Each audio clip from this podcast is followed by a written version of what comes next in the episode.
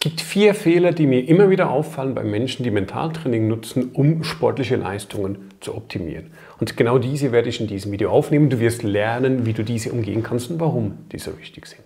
Punkt Nummer eins.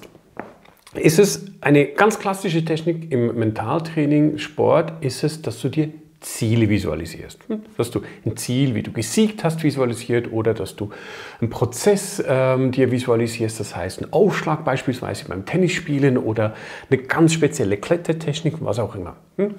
Und das Problem ist es, dass die meisten, das ist nach wie vor auch an den Universitäten, wird das immer noch so gelernt, die meisten, die visualisieren, machen das dissoziiert.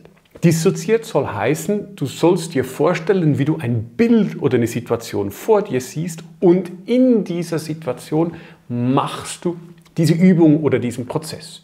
Das Problem ist, dissoziiert heißt, es ist kein Teil von dir. Dein Unterbewusstsein, das Gehirn, und das ist ja das, was du schlussendlich ansprechen willst, assoziiert sich nicht, macht keine Verbindung oder nur eine ganz leichte zwischen dem Bild da und dir im Hier und Jetzt und heute. Das heißt, all das, was du tust, mache das assoziiert. Assoziiert soll heißen, du stellst dir vor, dass du in der Situation drin bist, du siehst, hörst, riechst und fühlst, wie wenn du das tun würdest. Du kannst hierfür gerne mal eine, eine kleine Übung machen, indem du dir ein dissoziiertes Bild vorstellst falls du das tust, vorstellst, wie du etwas machst in der Zukunft oder auf einem Bild oder eine Situation, die du vor dir siehst.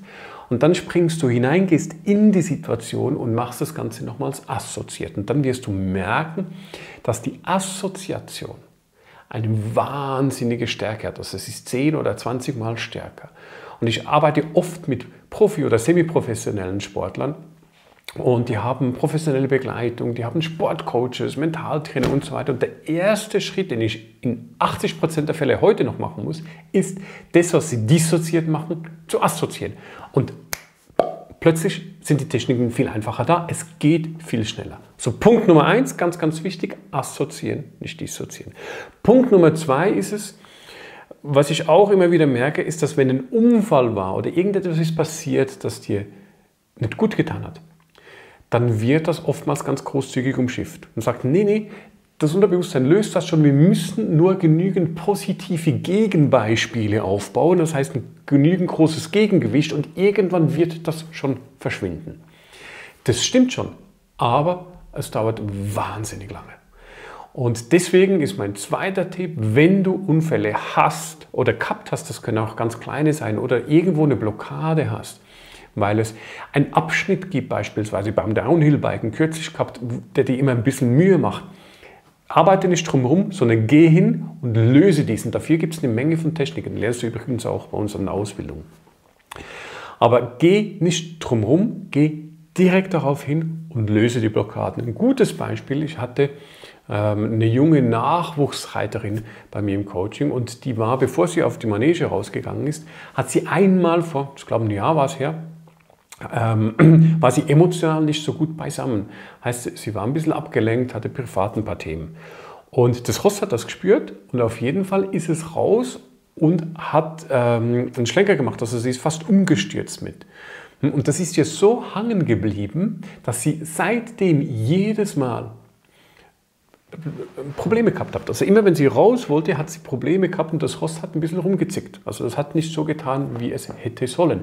Und sie hat mit ihrem Mentaltraining ganz viel positive Affirmationen aufgebaut, Suggestionen, viel visualisiert und und und. Und das Rost hat dennoch gespuckt. Also mussten wir diese negative Emotion, das was noch im Gehirn drin war, lösen, damit das Rost anders auf sie reagiert also das Pferd. Ne? Ross ist ja ein schweizerdeutsches Wort für, sorry hierfür. Ähm, aber das heißt, weil Tiere sind ja sehr, sehr sensibel auch. Hm? Also das heißt, du musst Unfälle oder Blockaden direkt angehen, um nachhaltig schneller zum Ziel zu kommen. Das ist der zweite Punkt.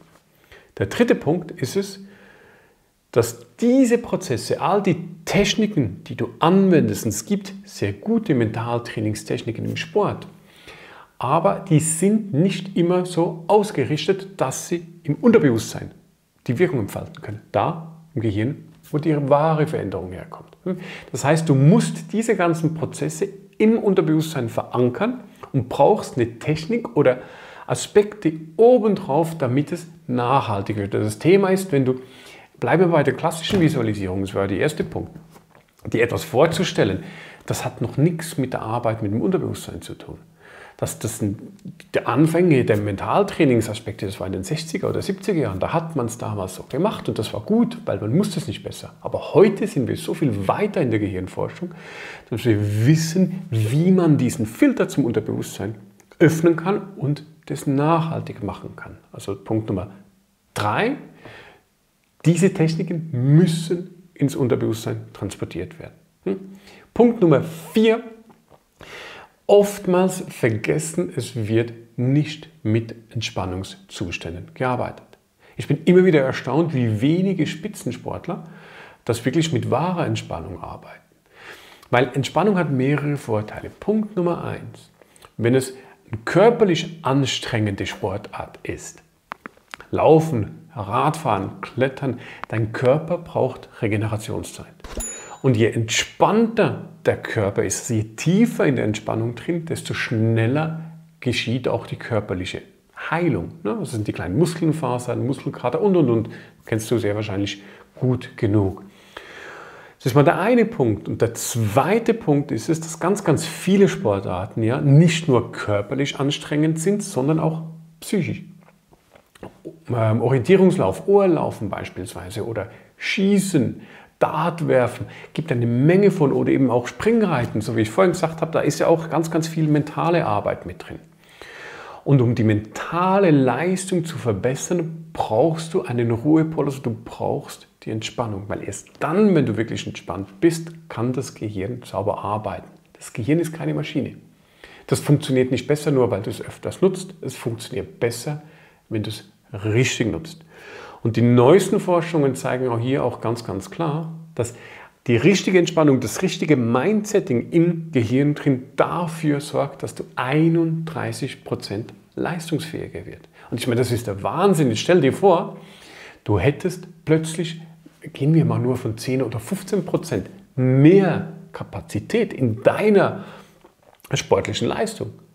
Das ist auf einer professionellen Liga schon wahnsinnig viel, auch auf einer Amateurliga macht das unglaublich viel aus. Das heißt, der vierte Punkt, nicht zu vergessen, Entspannung ist ein Must, also ist etwas, das du irgendwann integrieren musst. Du kommst nicht drum herum, wenn du nachhaltig erfolgreich Sport treiben willst. Und wenn du vertiefend lernen willst, wie du Menschen dabei begleiten kannst, wie sie sportliche Leistung, Spitzenresultate erreichen können, dann kannst du das in unserer Mentaltrainerausbildung lernen. Für weitere Informationen klicke auf den Link, der unten am Video ist. Ich freue mich, dich im nächsten Video wiederzusehen. Abonniere unseren Kanal, um auch in Zukunft weitere Informationen rund um das Thema Unterbewusstsein, Mental Training, Hypnose und Coaching zu erhalten.